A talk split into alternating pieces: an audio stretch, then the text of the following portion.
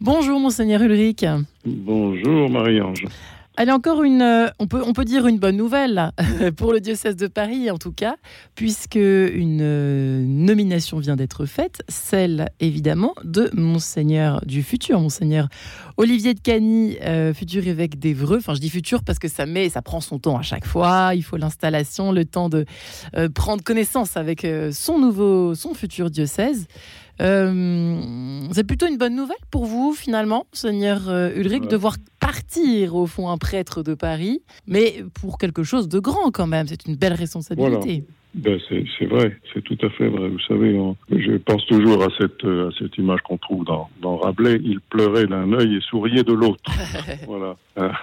Euh, et bien sûr, il y a une euh, certaine façon de, de, voir partir un prêtre qui était un élément très important dans le diocèse, puisqu'il est recteur du séminaire euh, jusqu'à la fin de l'année, jusqu'à la fin du mois de juin, euh, recteur du séminaire de Paris, responsable de ce séminaire depuis plusieurs années. Et voilà, ça c'est un collaborateur, euh, comment dire, important pour l'évêque que mm. je suis. On se dit c'est du souci, il faut que je trouve un autre recteur de séminaire, etc.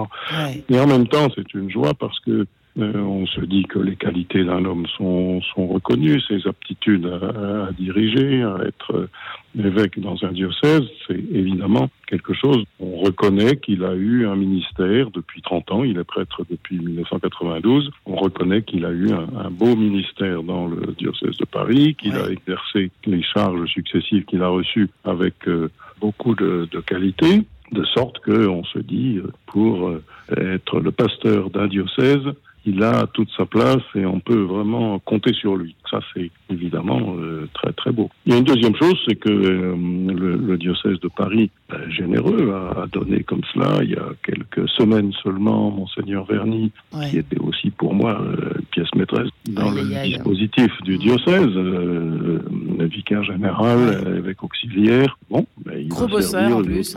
voilà il va servir autre, un autre diocèse et c'est l'Église. De toute façon, c'est un partage des, tâches. Voilà. Il y a un certain nombre de, prêtres de Paris qui, comme ça, euh, euh, monseigneur de Romanet a été envoyé avec aux armées il y a quelques années. Il était curé ici à Paris. Euh, monseigneur Beau, Monseigneur Jachier, évêque auxiliaire sont partis ailleurs. Le Monseigneur de Moulin-Beaufort a quitté le diocèse aussi il y a quelques années pour aller servir comme archevêque de Reims, puis président de la conférence des évêques. Mais qui va, qui va rester à Paris alors, à part vous? Voilà. Je plaisante, évidemment. il en reste, il en reste bien sûr.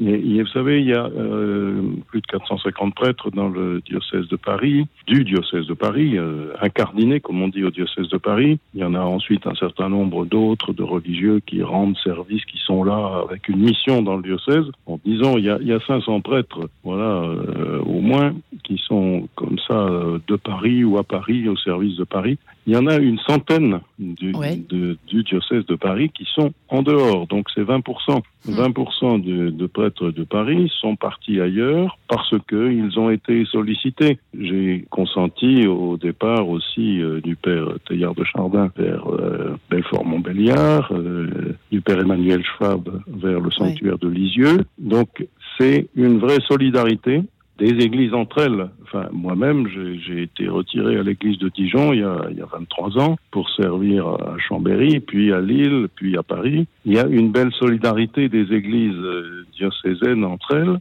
pour voilà se, se, se rendre service et pour affirmer, montrer que voilà, on n'est pas simplement au service de ses amis, de ses proches, de ceux qu'on connaît, mais on est aussi capable de, sortir de chez soi et d'aller servir ailleurs. Ouais, mais il y a quand même la partie humaine qui ne doit pas être évidente, monsieur Ulrich. Euh, il y a deux choses. La première, c'est d'encaisser euh, le fait de peut-être être jugé à l'arrivée, ah, encore un Parisien, ou euh, dans l'autre sens, peut-être quand on a des prêtres qui viennent chez nous, je ne sais pas si ça, on n'en parle pas aujourd'hui, mais il y a des, peut-être des mouvements dans l'autre sens de, de, de régions de France qui viennent. Oui prêcher qui viennent à Paris.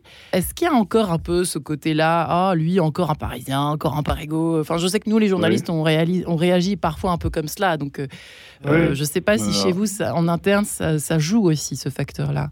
certainement que ça joue un peu, parce que Paris euh, a une place particulière en France. une place enviée par les uns et puis énervante pour les autres. les autres. voilà. Moquée par les autres, c'est vrai. Voilà.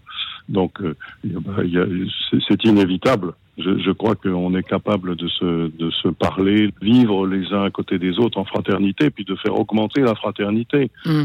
Peut-être que un Parisien qu'on peut juger euh, prétentieux, ou je sais pas quoi, va, va être euh, aussi va être reconnu euh, peu à peu euh, bah, comme un frère, comme les autres, et, capable de se mettre au service et de sortir de son voilà de sa culture euh, locale. Bon, je crois que c'est important de se dire cela. Ce qui, est beau, c'est que c'est le service du Seigneur dans tous les cas, c'est le service de l'Église et de l'Évangile, et que on, accepte les uns et les autres d'être jugés, mais, aussi euh, d'entrer, d'écouter, de, de, de connaître euh, d'autres mentalités, d'autres histoires, d'apprendre à connaître euh, une église, euh, ses particularités, son clergé, et puis non seulement son clergé, mais tous ceux qui la servent. Voilà. Mm. Puis de les aimer tout simplement parce que on est surtout envoyé pour aimer. Ouais. Il y a, le profil un peu de, du futur évêque ou du, du prêtre qui a 30 ans, par exemple, d'expérience à Paris. Euh, qu'est-ce qu'il y a comme. Euh, il y a des particularités. vous qui, euh, qui avez beaucoup bougé, Monseigneur Ulrich, est-ce que vous, qu'est-ce que vous reconnaissez dans le profil type? Je sais que vous détestez ce genre de questions, mais ça fait rien, je la pose quand même. Du prêtre parisien, il y a un petit côté un peu intello, je sais pas. On a envie de savoir c'est quoi un prêtre parisien au fond aujourd'hui. On, dit beaucoup on, dit cela. Hein, les, prêtres parisiens ont été formés euh, ben parce qu'ils disposent aussi d'institutions de formation euh, importantes et nombreuses, ouais. euh, mais ils sont donc très capables. Voilà, il y a, y, a, y a, une capacité. Mais moi, je les connais aussi comme des, des, priants. c'est les, les, prêtres parisiens sont, sont des, des, des, hommes qui ont envie de, de, simplement de se donner au Christ et, et de, de, tout faire en relation avec lui et d'être de tout tenir de lui. Et c'est le rôle de la prière que de nous que de nous mettre en relation avec le Christ de, de façon telle que notre vie à nous euh, s'efface derrière celle du Christ. C'est ça j'ai vu ça chez les prêtres de Paris jusqu'à mm. présent Bon.